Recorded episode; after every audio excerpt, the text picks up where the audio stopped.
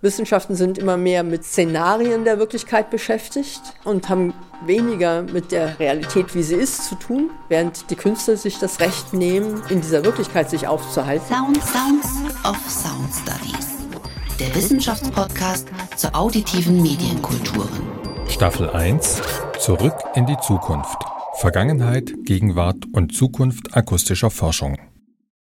Ich bin heute hier zu Besuch bei Sabine Sanio in der UDK, der Universität der Künste in Berlin, ganz im Zentrum von Berlin an der Lietzenburger Straße in Wilmersdorf parallel zum Kudamm. Es ist ganz viel Verkehrslärm draußen. Wir haben gerade das Fenster zugemacht. Und lustigerweise ist halt an dieser Hauptverkehrsader das Masterprogramm Sound Studies und Sonic Arts angesiedelt. Das ist die Besonderheit an diesem Studiengang, dass es ein Masterprogramm ist. Also es gibt keinen Bachelor hier, sondern es ist wirklich Weiterbildung, was hier gemacht wird. Und Sabine, du bist hier Professorin seit 2009 an der UDK und seit Seit 2017 leitest du den Schwerpunkt Theory, weil es inzwischen ein rein englischer Studiengang ist. Also vielen Dank erstmal. Hallo. Hallo.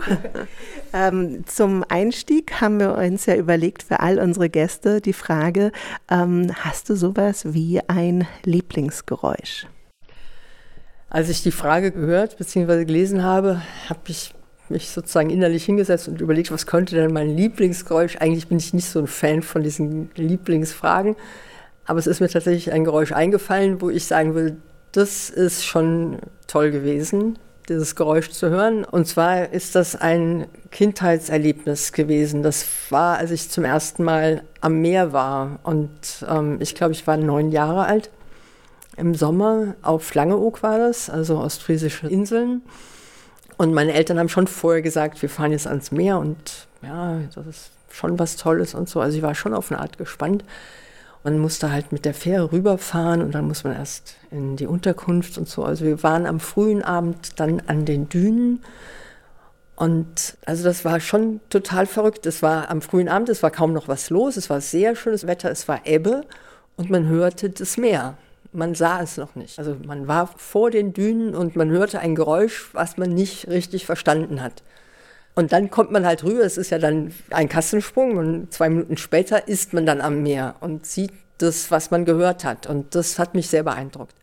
Wobei ich auch sagen muss, es war Ebbe. Also es war nichts mehr los. Es war ein richtig schöner, milder Sommerabend. Da waren aber kaum noch Leute und wir sind wirklich eine ganze Zeit am Wasser entlang gegangen und haben dieses weite Gefühl, was man dann halt am Meer hat, erlebt. Und auch das hat mich sehr beeindruckt. Und so im Nachhinein eben ein Geräusch, was man zugleich nicht sehen kann. Und natürlich auch diese spezielle Erfahrung, dass ich es eben auch nicht vergessen habe, es auch wirklich zu erleben. Was ist das jetzt? Und danach zu verstehen, ah, das ist das also das hat mich sehr beeindruckt und deshalb muss ich das als mein Lieblingsgeräusch hier verbuchen sozusagen. Ist dir seit all den Jahren geblieben? Aus deiner Kindheit in Wiesbaden kommst du eigentlich ja. her, also weit vom Meer entfernt? Ja, ja. Sehr schön. Prima. Ja, ähm, Sabine, du hast Germanistik und Philosophie studiert und hast auch in Germanistik promoviert, bist aber jetzt heute hier ähm, für die Ausbildung von Klangkünstlerinnen und Klangkünstlern in Berlin zuständig. Also Sound Studies und Sonic Arts heißt ja der Studiengang wo du Professorin für Theorie vor allen Dingen bist. Wie bist du denn zu den Sound Studies gekommen? Ja, also Sachen passieren einem eigentlich auch einfach so auf eine Art, muss man glaube ich sagen. Ich habe erst in Frankfurt am Main quasi das Grundstudium absolviert und da noch so eine Adorno-Zeit, nach Adorno-Zeit, der war dann gerade etwas über 10, 12 Jahre tot. Das hat man da gemerkt. Das war im ersten Semester gleich ästhetische Theorie von Adorno ein Seminar besucht. Also im Dunstkreis der Frankfurter Schule, da kommst du her. Genau, da bin ich quasi mit groß geworden. Also damals habe ich Romanistik noch als Nebenfach studiert, also war ich dann ein Jahr in Paris und danach bin ich nach Berlin und habe das Studium auch abgeschlossen. Und dann hat es sich so ergeben, dass ich ein interdisziplinäres äh, Promotionsthema gefunden habe was nachher jetzt als Buchveröffentlichung Alternativen zur Werkästhetik heißt und sich mit einem Schriftsteller, mit Helmut Heißenbüttel und einem Komponisten mit John Cage befasst hat. Beide ja auch im Radio sehr aktiv. Das kann man sagen, genau. Also Heißenbüttel ja wirklich Radioredakteur und äh, wirklich also eine prägende Figur eigentlich der Nachkriegszeit im Südwestfunk. Und dadurch ist es dann dazu gekommen, dass ich zu der an neue Musik wirklich interessierten Musikwissenschaftsprofessorin an die TU gegangen bin und da in dem Doktorandenkolloquium auch gelandet bin und in gewisser Weise da mein Musikwissenschaftsstudium nachgeholt habe, so würde ich das beschreiben. Kolloquium von Helga della Motaba, oder? Genau, von Helga della Motaba. Wobei Helga della Motaba als Musikwissenschaftlerin ja auch insbesondere für ihre Arbeit zur Klangkunst, also zur Öffnung der Musik hin zur Klangkunst wichtig ist. Das heißt, du hast da quasi auch dann den Zugang zur Klangkunst schon gefunden oder wie bist du zur Klangkunst direkt gekommen dann? Also mein Problem war ja gewissermaßen, ich war keine Musikwissenschaftlerin. Was heißt, ich habe das Handwerkszeug für normale neue Musik auch nicht gehabt. Es hat mich auch nicht so sehr interessiert. Ich kam gar nicht von dort. Und das, was mich interessiert hat, waren Sachen, für die gar keine Partituren existiert haben. Ich habe damals so das Gefühl gehabt, ich kann Sachen machen, die andere Musikwissenschaftler nicht interessieren, weil die sich da unwohl gefühlt haben, weil sie da nicht Partituranalyse machen können. Und für mich war es umgekehrt, ja, also neue Musik, serielle Musik, diese Sachen fand ich teils auch toll war aber nicht das, was mich wirklich fasziniert hat. Und das waren Sachen, die wir heute als Klangkunst bezeichnen würden, wo ich wirklich fasziniert war.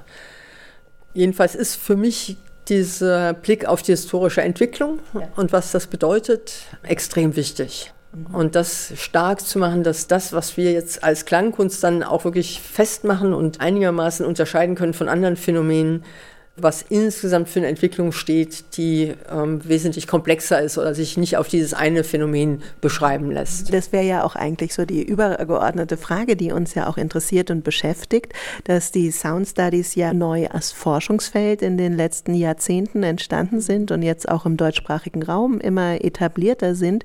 Wie würdest du denn diese Entwicklung der Klangforschung beschreiben von Ihren Anfängen bis heute? Was glaubst du, was sind da wichtige historische Perspektiven? Also in Vorbereitung auf das Gespräch habe ich gedacht, dass meine Perspektive tatsächlich eine allgemein von der Frage nach der Rolle der Kunst in der Gesellschaft ist. Und das heißt dann etwas mehr eingegrenzt, dass ich mich sehr damit auseinandersetze, was das Selbstverständnis der Avantgarde-Bewegungen im 20. Jahrhundert ist oder war und wie das unser gesamtes Verständnis von Kunst verändert hat. Also für mich ist der Ausgangspunkt dabei wirklich, dass wir mit Ausdifferenzierungsphänomenen zu tun haben, die quasi ja schon mit französischen Revolutionen einsetzen, wo man eben von der Ausdifferenzierung, also Habermas gesprochen, von Geltungsbereichen redet er, glaube ich, also was wir kennen als Wissenschaft, Moral, Kunst und Religion, die quasi jedes ihrer eigenen Kriterien für diesen Geltungsbereich, also Wahrheit, Schönheit, das Gute, das Schöne, genau. Und damit diese Autonomie der Kunst ja da entstanden ist, die für mich auch beinhaltet, dass ein Recht auf Kritik der Gesellschaft auch entstanden ist. So, also dass dieses sich als autonom verstehen auch quasi wirklich ein Ort des Experiments und des kritischen Bewusstseins gegenüber der Gesamtgesellschaft ausgebildet hat. Also auch diese Kritik dagegen, die ich ähm, als Vorläuferphänomen von dem, was wir als Cultural Studies kennen, die eben gegen das kulturelle Verständnis von Geisteswissenschaften, die sich quasi für Hochkulturphänomene nur interessiert haben, gestellt haben, dass die Avantgarde-Bewegungen davon gewissermaßen ein Vorläufer waren. Also es fängt natürlich wirklich mit den Dadaisten und ihren Matineen an, also diese Techniken der Provokation zu entwickeln, wie man dieses Bürgertum aus seiner entspannten Haltung, heute Abend gibt es Kunst, rausbewegen kann und den Skandal provozieren kann und dann aufzuhören, wenn man merkt, das Publikum kommt nur noch deshalb, weil es weiß, heute wird es hier Skandal geben. Also das war ja die Situation der Dadaisten. Aber wirklich ein Bewusstsein dafür, man möchte diese Alltagsroutinen unterlaufen und außer Kraft setzen. Man möchte andere Erfahrungssituationen eigentlich kreieren. Da gibt es ja diese wunderbare Anekdote, von der Hans Richter in seinem Dada-Buch berichtet über Kurt Schwitters, wie Kurt Schwitters das erste Mal, ich glaube sogar in Potsdam oder so, ein Gedicht, ein Lautgedicht vorgetragen hat von einem ganz bürgerlichen Publikum in den Zehnerjahren, ähm, Offiziere und also ganz, ganz bürgerlich. Und erst waren die total geschockt, so wirklich die Schockerfahrung der Avantgarde.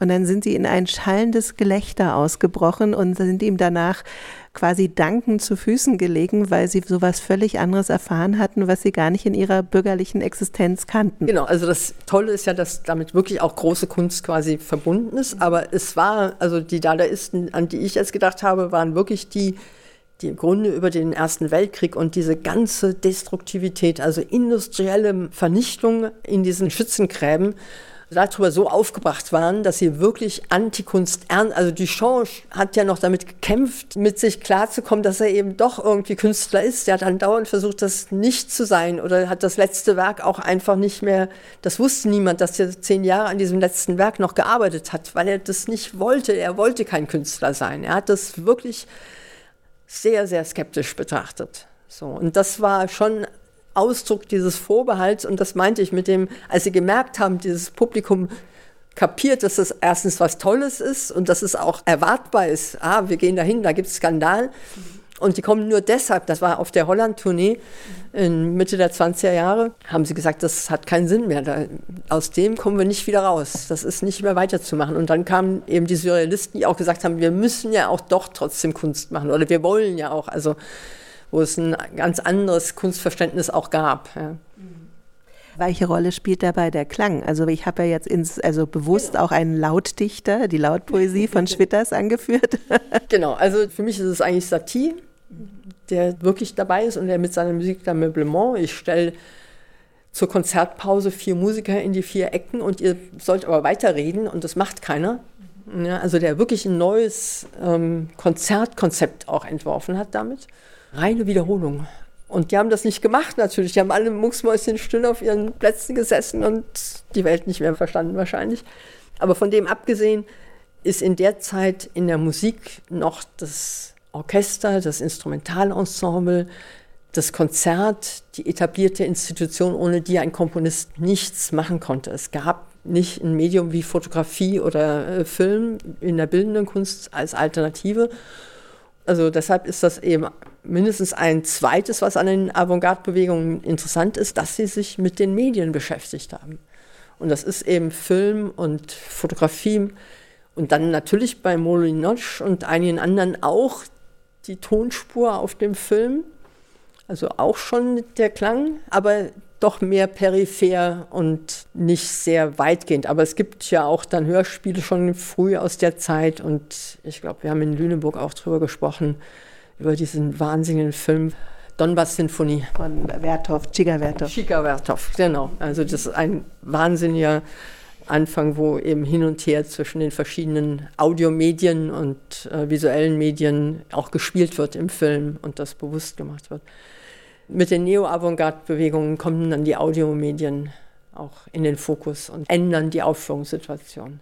Da wird das dann zum Thema. Und das ist das andere, was an den Avantgarde-Bewegungen halt interessant ist, dass sie einfach das Erforschen, Erkunden von Möglichkeiten dieser neuen Medien auch wirklich sich zum Thema gemacht haben, weil sie modern sein wollten, weil sie gesagt haben, also das ist jetzt, was wir zur Verfügung haben. Zum Beispiel Burroughs und der Tape Recorder oder Erwin Lucier. Also im Moment ist meine Unterstellung gewissermaßen, dass dieser erste Schritt der Musik konkret auch ein Radiopionier, Pierre Schaeffer, der quasi Lautsprecherkonzerte entwickelt hat, was in gewisser Weise gescheitert ist. Also ich glaube, bis heute ähm, Lautsprecherkonzert funktioniert nicht und danach entstehen in dieser New Yorker Musikszene besonders dann plötzlich musikalische Performances, die einen Performer haben, der eben nicht mehr als Interpret einer Partitur, sondern ähm, mit Objekten, Geräten, Medien Klänge generiert und das vorführt, was da passiert. Also Elvin Lucier, I'm sitting in a room, einmal einen Text aufsagen und dann ihn quasi die Technik spielen lassen, aufnehmen, abspielen, wieder aufnehmen, bis der Text nicht mehr verständlich ist, weil die Raumresonanzfrequenzen drüber liegen und quasi auf eine Art elektronische Musik entstanden ist, ist natürlich ein Paradebeispiel dafür. Das heißt, das könnten wir jetzt auch hier machen mit dem Brummen des Kühlschranks noch im Hintergrund. Das wäre dann noch ein zusätzlicher musikalischer Effekt. Genau, ja. Wie würdest du denn die Rolle dieses Bereichs in den heutigen Sound Studies beschreiben, weil die sind ja inzwischen wesentlich ausdifferenzierter. Also wenn wir uns angucken, was so in den letzten 20, 30 Jahren passiert ist, wo auch Popmusik Studies oder Radio Studies inzwischen oder Noise Pollution, also ein riesengroßes Feld sind die Sound Studies ja inzwischen. Auch ihre Vorläufer natürlich mit Amory Sheffer oder so, die ja schon von Anfang an sich für akustische Ökologien interessiert haben in den 60er, 70er Jahren. Aber das zusammen zusammengenommen ist ja sozusagen das heutige Feld der Sound Studies, das sich aus ganz, ganz vielen Bereichen speist.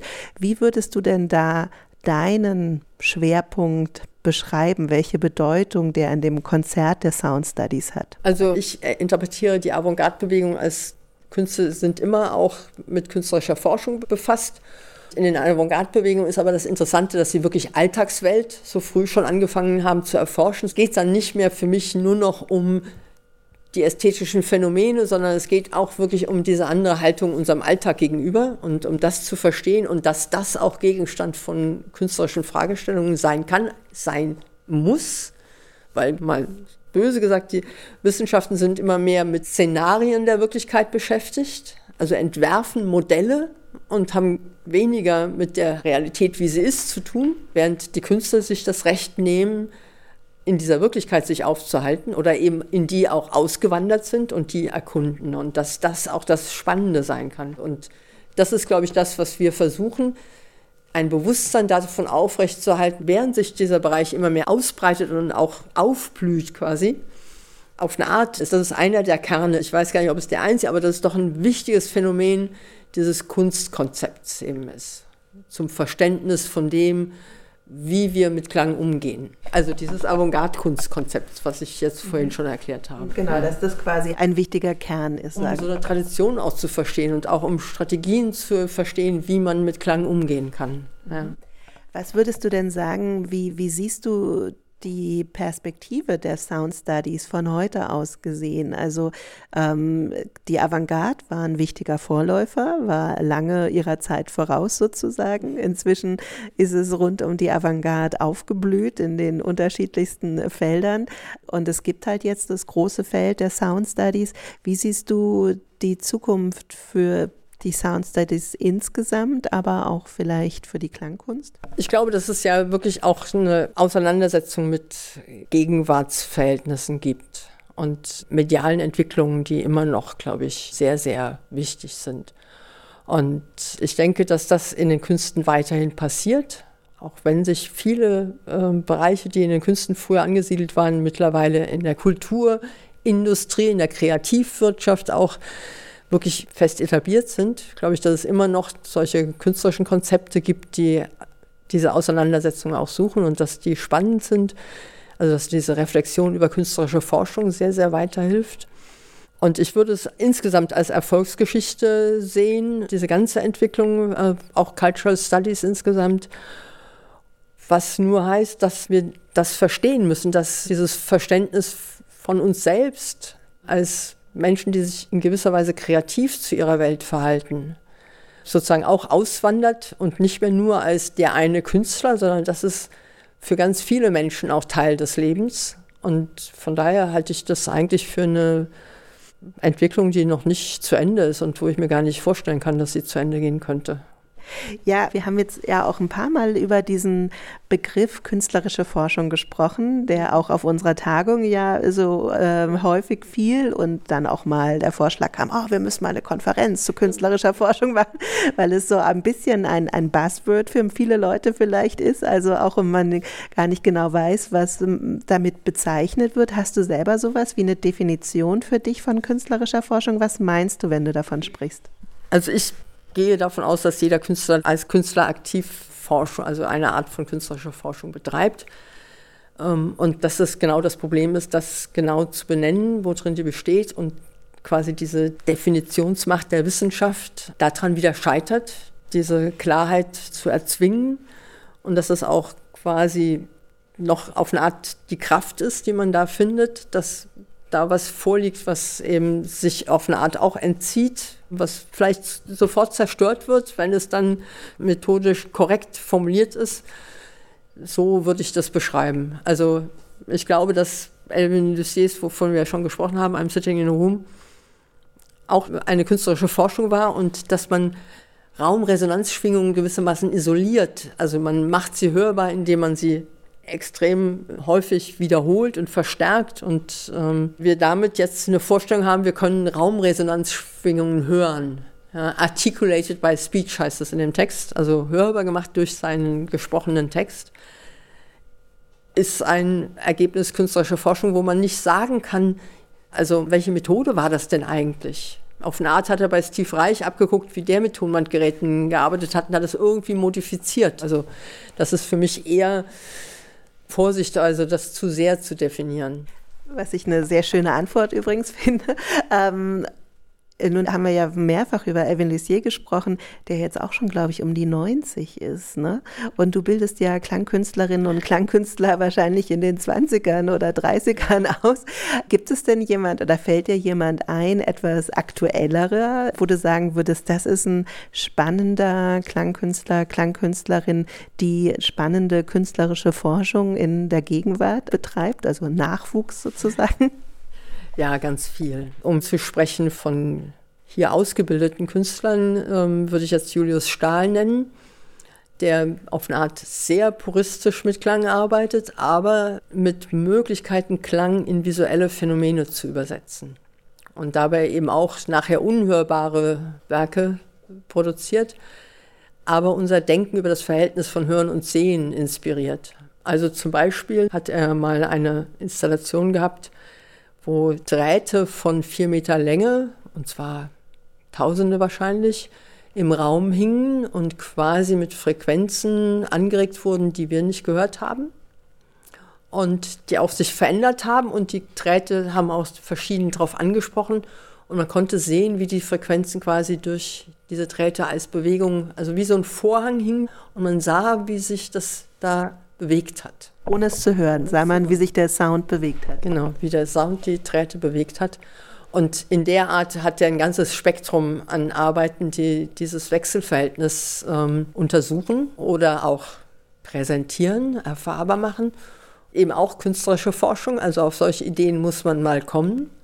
Und für mich ist eben auch interessant, diese Perspektive der Hörerin, des Hörers, des Zuschauers, der Zuschauerin, dass wir eben immer hören und sehen dass wir nicht mehr nur auf den Klang, also wie es in der Musik ist, mit geschlossenen Augen lauschen, sondern umgekehrt eigentlich diese Interaktion erfahren und dabei eventuell sogar selbst noch im Raum umhergehen, wie es halt in Klangkunst oft möglich ist.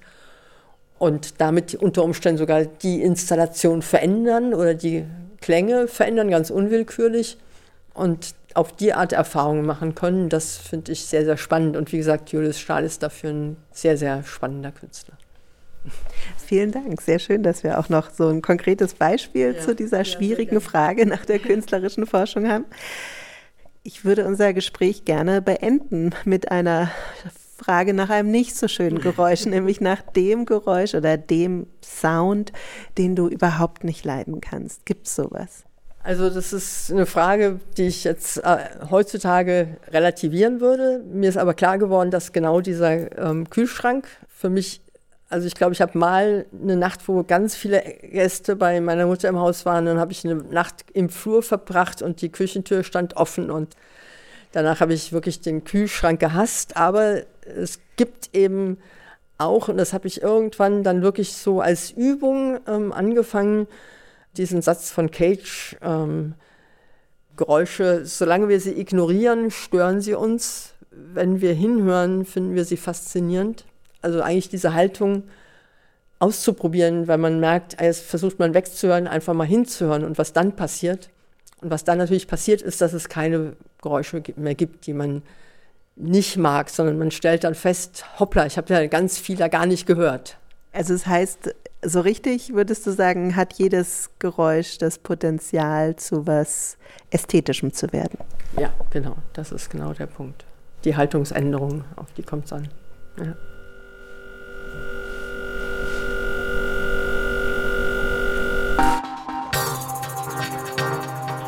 Sound Sounds of Sound Studies. Ein Wissenschaftspodcast der Arbeitsgemeinschaft Auditive Kultur und Sound Studies der Gesellschaft für Medienwissenschaft.